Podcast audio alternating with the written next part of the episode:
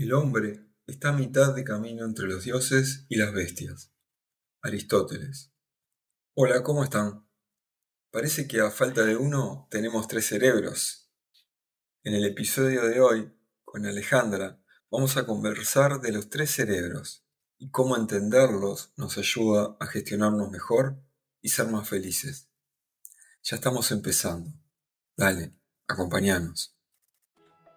Te damos la bienvenida a la Comedia de la Vida, un espacio para compartir historias que nos conducen a nuestro mundo interior con la finalidad de encontrar los tesoros ocultos que nos habitan.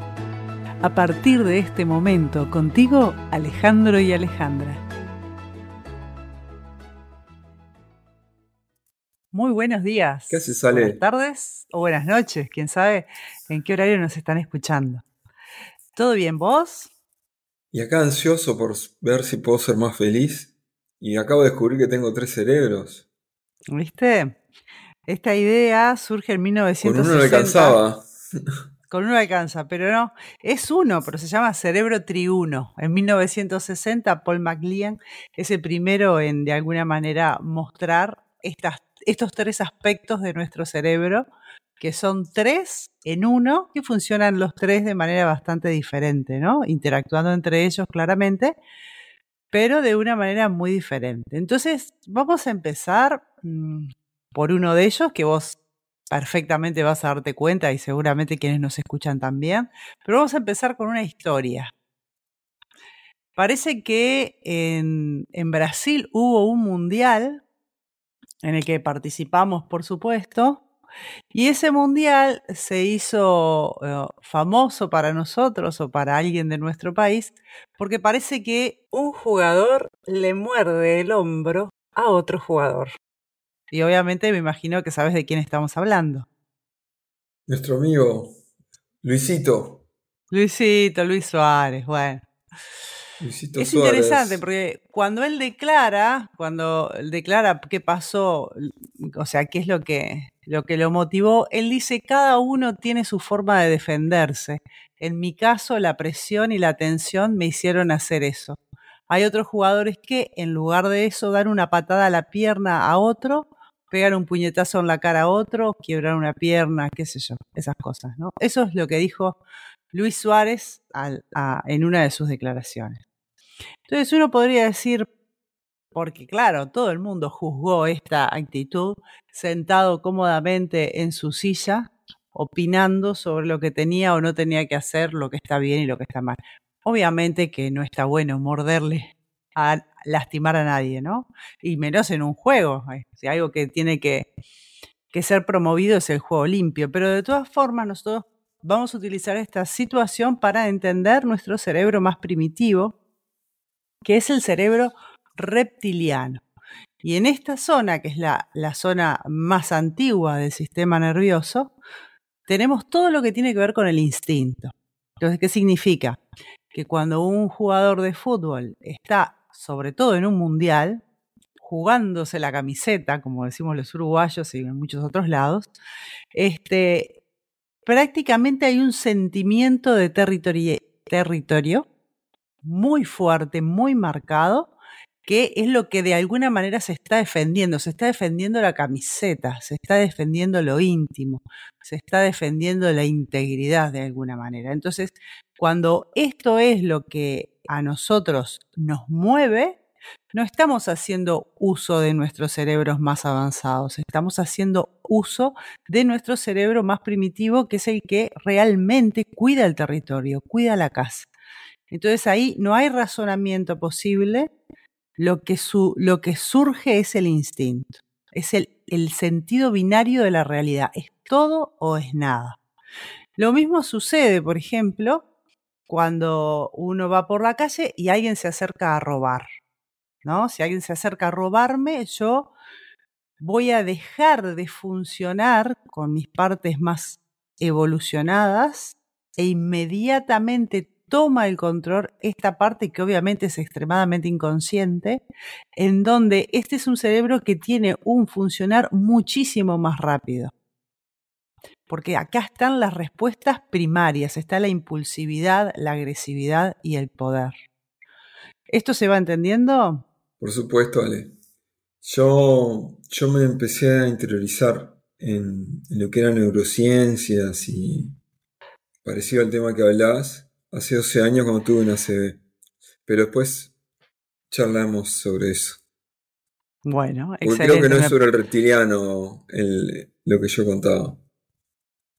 Sin duda, ¿no? A- abarca un montón de otras cosas que, bueno, después vamos a contar tu anécdota. Así este, seguimos entendiendo cómo funcionamos, ¿no? Entonces, otra de, las formas de, de poder percibir el, el funcionamiento reptiliano es cuando, ¿viste cuando vos tenés personas al lado que están siempre moviendo cosas? Por ejemplo, la lapicera, taca, taca, taca, taca, taca, taca, o una pierna, están con una pierna, dale, que dale, dale, dale, dale, dale, dale. Entonces, ¿qué significa? Mirá, hay una parte en el cerebro reptiliano que se llaman los ganglios basales. Y estos ganglios son como una caja de fusibles. Entonces, de alguna manera soportan la presión y se desconectan y no reaccionan cuando la persona está todo el tiempo percibiendo y sobreestimulando la sensación de peligro. Hay personas que están, por eso están como siempre nerviosas. Entonces, están siempre nerviosas y están siempre accionando cosas, porque ese accionar de cosas es una forma de descomprimir esa presión que se siente en el ambiente. Entonces, en- con las neurociencias se descubrió, es algo sumamente interesante, que los emprendedores canalizan emprendiendo esta sobreestimulación de los ganglios basales. Entonces es súper interesante porque es una forma de decir, bueno, tenemos maneras de resolver cuando estamos en, en estas situaciones, ¿no? Entonces, el cerebro reptiliano, en definitiva, procesa todo lo que es la información no consciente y tiene que ver con el instinto y con lo primitivo. También mantiene un equilibrio biológico sin que sepamos, cómo funciona el organismo, ¿no? Porque muchas de nuestras funciones se hacen y, simplemente no sabemos cómo. De hecho, se sigue investigando y se siguen descubriendo formas en que funcionamos, en que funciona nuestra biología.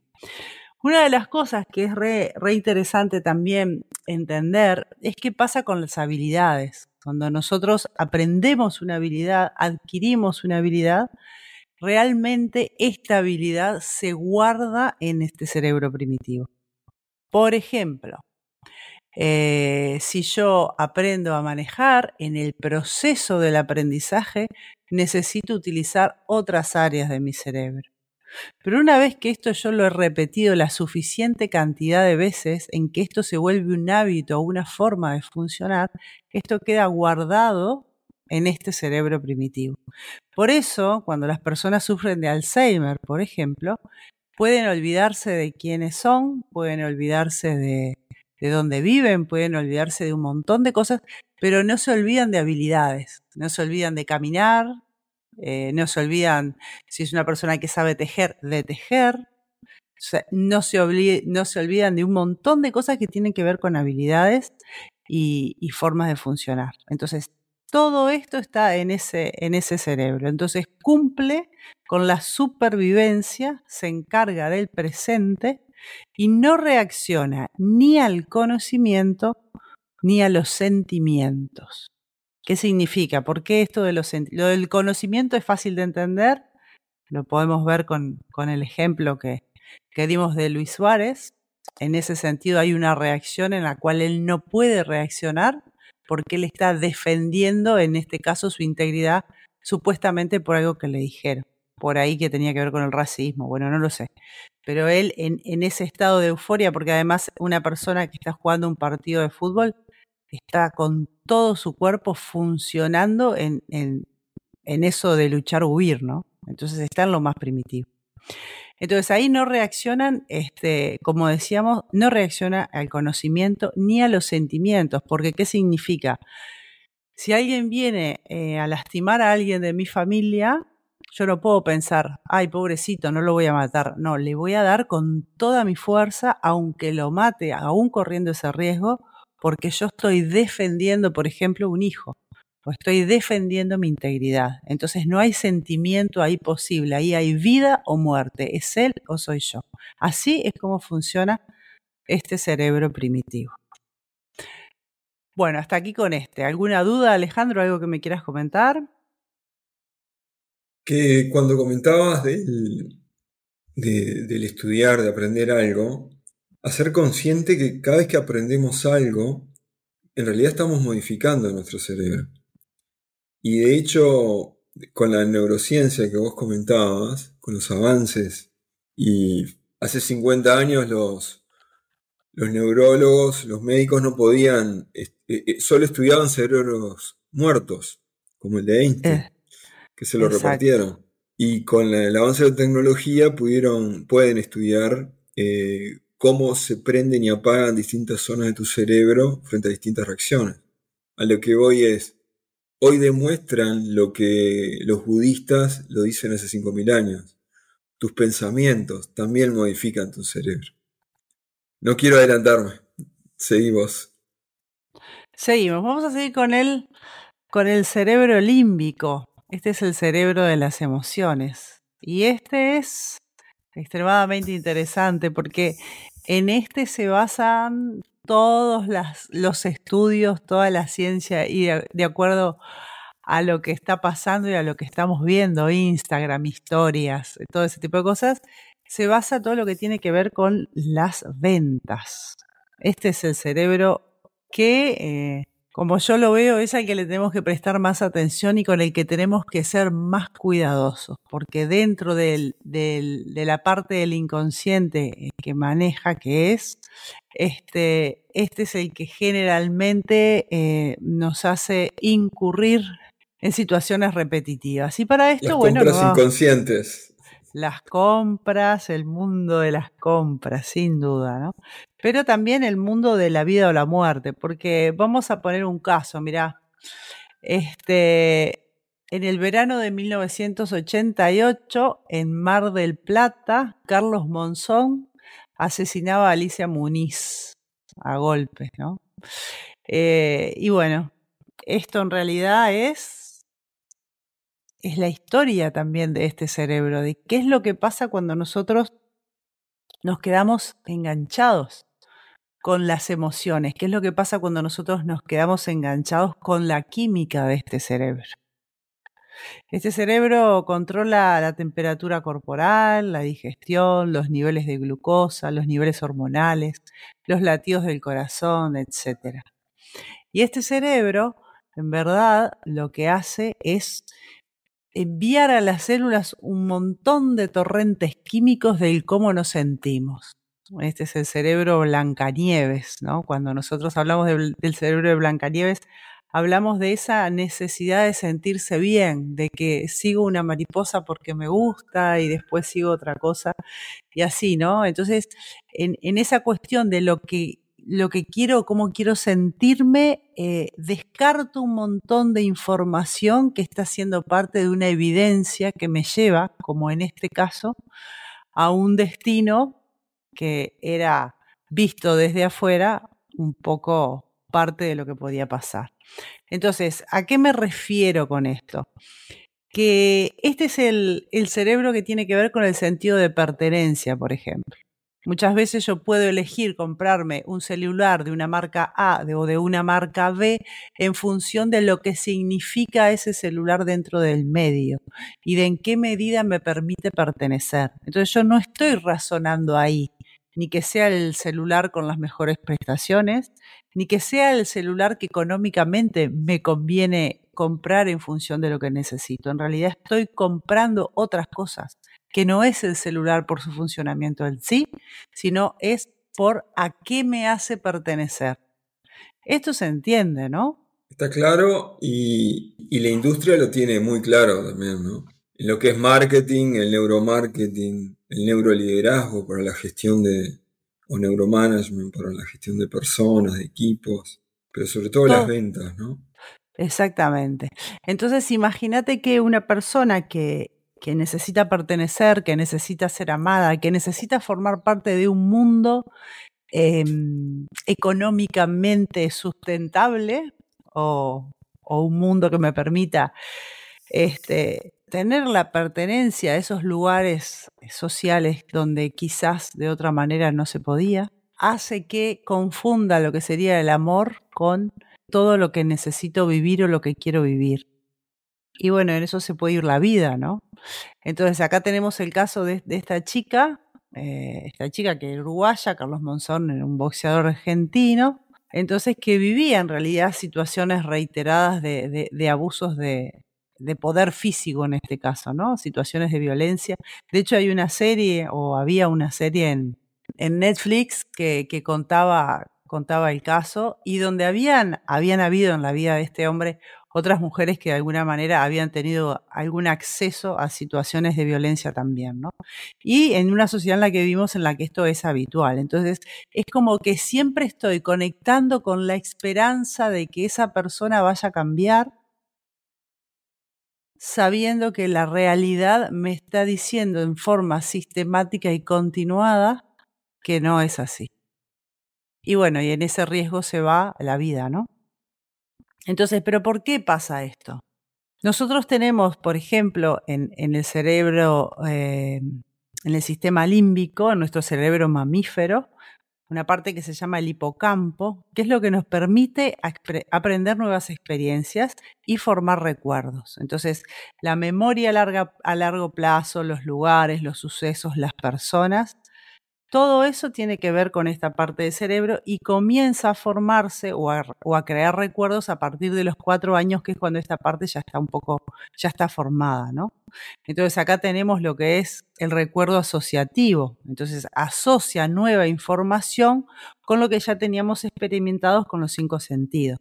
Esto nos permite emplear lo que ya tenemos para comprender lo nuevo. Entonces transforma lo desconocido en conocido.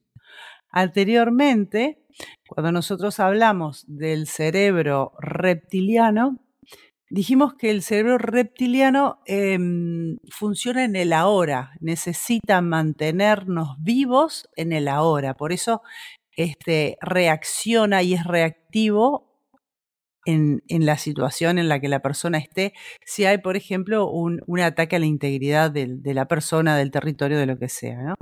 Pero este cerebro funciona en el pasado, porque está sistemáticamente asociando información pasada para volver a representarla en el futuro. Pero ¿qué significa? Que si hay, una, si hay algo que en algún punto me hizo sentir bien, yo quiero volver a repetirlo. Entonces, vuelvo a generar esa situación. Y a veces no hago caso las consecuencias. ¿Por qué?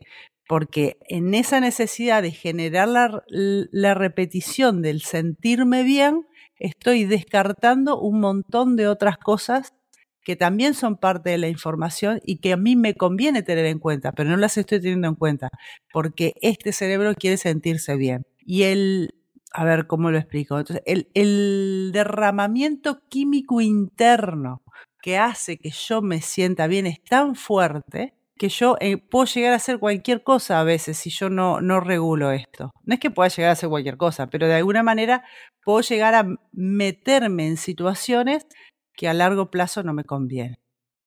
Una de las formas en, que podemos entender esto, exactamente, eso iba a decir, ¿no? Cuando uno se enamora, que ve toda la realidad totalmente teñida de, de un positivismo y de un fluir y de un la vida es hermosa, es exactamente esto, es este eh, derramamiento químico interno que nos hace vivir la realidad de una manera emocional exacerbada.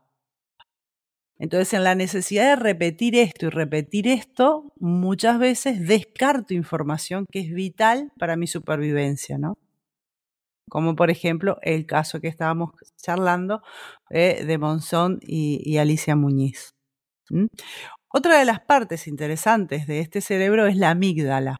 La amígdala es la que nos alerta de los peligros y está relacionado esto con el hecho de que muchas veces nosotros sentimos y después pensamos. Vamos a, te voy a explicar esto un poquito con, con un ejemplo.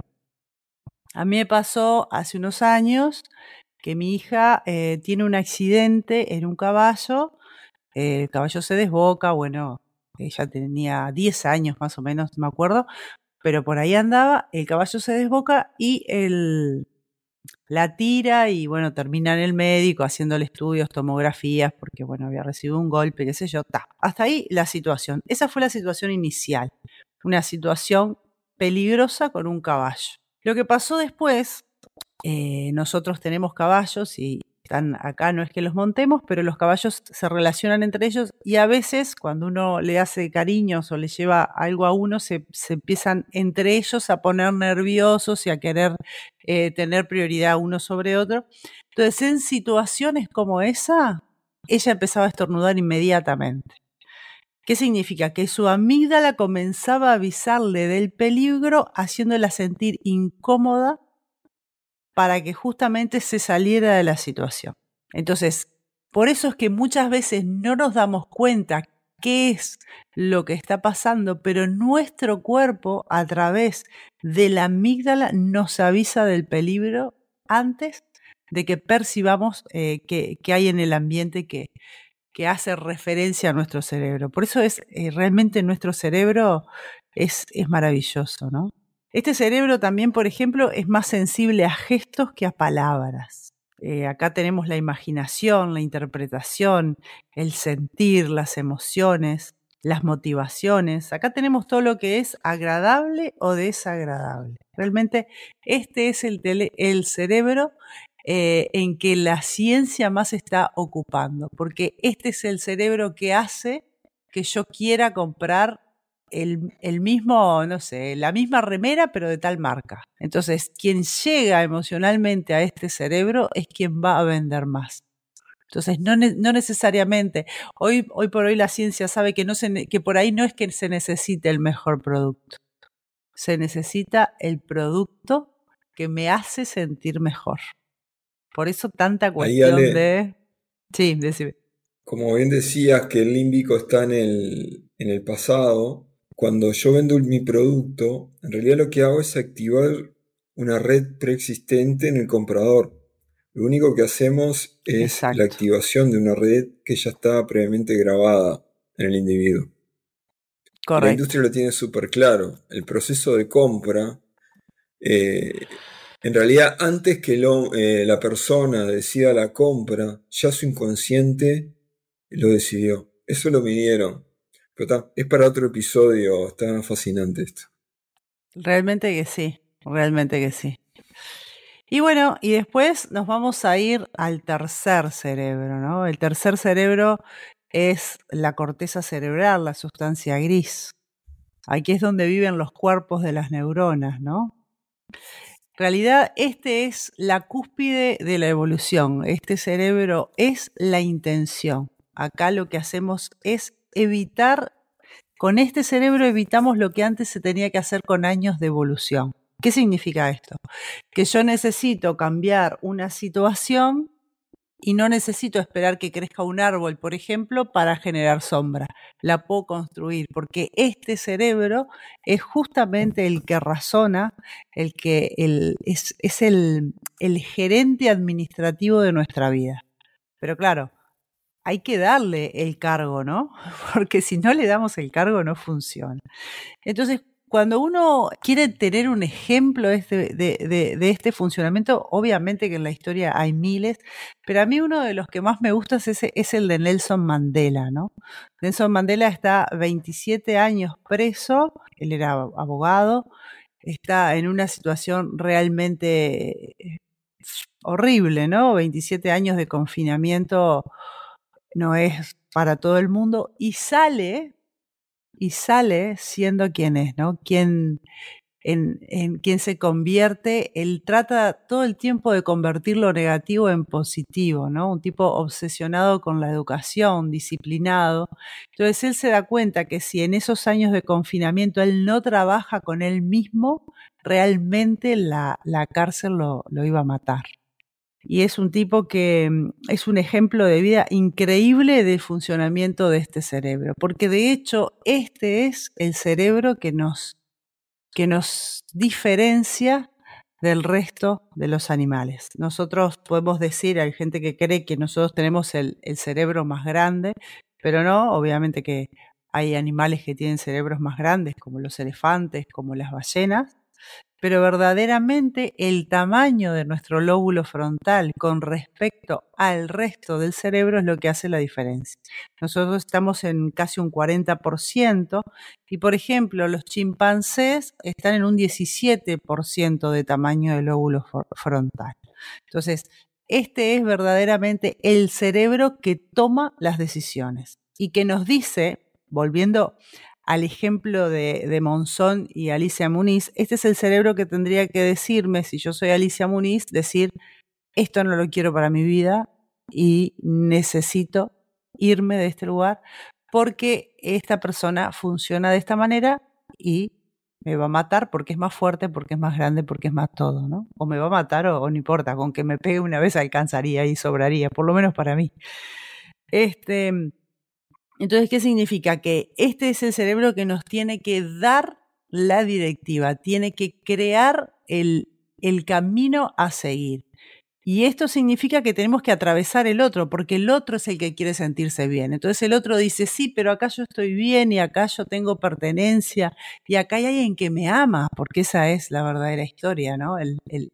Lo que uno verdaderamente quiere, quiere ser amado. Entonces, eso es lo que a nosotros nos detiene muchas veces de hacer lo que sabemos nos conviene. Entonces, vamos a poner un ejemplo eh, para entender un poco cómo funciona la sociedad y cómo está funcionando todo, ¿no?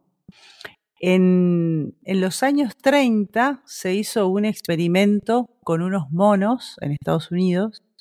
Entonces lo que se le hizo fue a estos monos, se les, con un picahielo, se les eh, introdujo en el lóbulo frontal y se, hizo una especie de, raspaje. Y, ah, bueno, no, no expliqué, los, los monitos del, del, experimento estaban un poco violentos, estaban como muy sacados, ¿no? Sacados de lo que deberían ser esos monitos. Entonces, a, través de que hicieron este experimento, se dieron cuenta de que los monitos se tranquilizaban y quedaban como más este, aplacados. También pasó en la década de los 30 que hubo una gran depresión en Estados Unidos. Entonces los psiquiátricos se, llenaron de gente, se llenaron más de lo habitual y no había dinero para toda la medicación que toda esta gente requería. Entonces a alguien se le ocurrió, dijeron, ¿qué tal si hacemos lo mismo? Porque las características también estaban siendo similares, la agresividad, qué sé yo. Entonces, ¿qué tal si hacemos lo mismo que hicimos con los monitos? Dijo alguien. Y dijeron, ah, bueno, vamos a probar. Y así lo hicieron. Así que hicieron eso en el lóbulo frontal de alguna de estas personas y, se encontraron con algunas cosas interesantes. ¿no? Lo primero, bueno, eso hoy sabemos que, es una lobotomía, ¿no? Eh, de hecho, en Estados Unidos llegó a existir lo que se llama el lobotomóvil, que es que las personas iban y se hacían una lobotomía al, plato, ¿no? Una cosa muy loca, pero sí, sin duda esto pasó también. Pero lo interesante fue lo que después ellos descubren, se dan cuenta que las personas que se les hace la lobotomía eh, son personas que después querían seguir haciendo lo mismo, que no podía terminar lo que empezaban, que no podían encontrar soluciones a cosas simples, que se desmotivaban fácilmente, que tenían intolerancia a los cambios, etc. Y si yo te pregunto, Alejandro, ¿este tipo de actitudes te suena familiar? Yo lo veo, en vez de ahora tenemos picahielos electrónicos, ¿no? Estamos anestesiados y adormecidos con lo que es la industria. Total. Y bueno, todavía no nos metimos y no sé si nos va a dar el tiempo a hablar de la neuroplasticidad del cerebro, pero todo lo que nos usamos, lo que no usamos se pierde. Si estamos siempre recorriendo las mismas rutas, circuitos neuronales, no crecemos. Exactamente. Entonces, ¿qué significa esto? Que este cerebro es lo que nos diferencia de los demás, pero también es el cerebro que es capaz de hacernos trascender cualquier cosa. En el caso de Mandela, es un ejemplo sensacional, él logra revertir todo lo que le pasa a su alrededor, porque él logra silenciar la desolación de estar preso, de las torturas, de todo lo que eso significa, para convertirse en alguien más grande. Él realmente hace uso de su lóbulo frontal para convertirse en quien quiere ser, no en en quien el medio lo quiere convertir. El medio ambiente en el que está quiere convertirlo en un animal, quiere convertirlo en un asesino, porque si alguien está sistemáticamente vulnerando mi integridad, yo voy a estar cada vez más convertido en una especie animal, porque voy a necesitar defenderme. Entonces, para salir de esto, yo necesito decirle a mi entorno en qué me quiero convertir y no que el entorno me diga a mí quién soy. Es bien diferente. Entonces, cada vez que nosotros no estamos haciendo uso de nuestro lóbulo frontal, significa que estamos siendo y nos estamos convirtiendo cada vez más en animales, porque estamos usando los cerebros que corresponden a eh, circunstancias que de personas que no tienen ese lóbulo frontal para, personas, dije, de animales, que no tienen ese lóbulo frontal para razonar. Significa que el entorno y la genética van a hacer de mí lo que vinieron a hacer y yo no estoy haciendo nada para cambiar eso, para hacerlo diferente, para ser más grande, para llegar más lejos. No estoy haciendo uso de lo que sería mi capacidad y mi, fuerza. ¿no? Entonces acá tenemos casos increíbles a lo largo de la historia que después en algún momento vamos a hablar de, de alguno para entender la maravillosa obra que es este lóbulo frontal y el no usarlo implicaría que nosotros estamos en un auto, tenemos un auto del cual usamos solamente la radio. Sabes que cuando nosotros comenzamos dijiste es una frase de Aristóteles que decía, el hombre está a mitad de camino entre los dioses y las bestias. Y realmente el uso del lóbulo frontal es lo que nos acerca a los dioses. Ahí es donde está nuestra capacidad de ser Dios. Entonces, para alejarnos de las bestias, para convertirnos en dioses, necesitamos recurrir a este cerebro, a este capitán del barco, que lo que hace es amplificar la realidad para convertirme en quien yo quiero llegar a ser. Así que bueno, más que necesario. Este, un poco eso, lo dejamos por acá, que ya se nos fue el tiempo bastante, bastante largo. Y, y, bueno, vamos a seguir. Yo te propongo, Alejandro, que, mm, que tu caso vos tuviste contaste hace un ratito, vos tuviste un ACB en, en determinado momento de tu vida y realmente tuviste que hacer uso de tu lóbulo frontal para salirte de lo que el entorno te decía que, que iba a pasar contigo después como consecuencias del hecho, ¿no? Entonces, te propongo que en el próximo capítulo vos nos cuentes la historia. Vamos a cambiar los roles. ¿Qué tal? Y bueno, vamos a probar a ver cómo sale. Excelente. Gente, un abrazo grande. Gracias por acompañarnos. Nos estamos escuchando. Chao, chao. Gracias por acompañarnos hasta acá. Te esperamos en el próximo capítulo.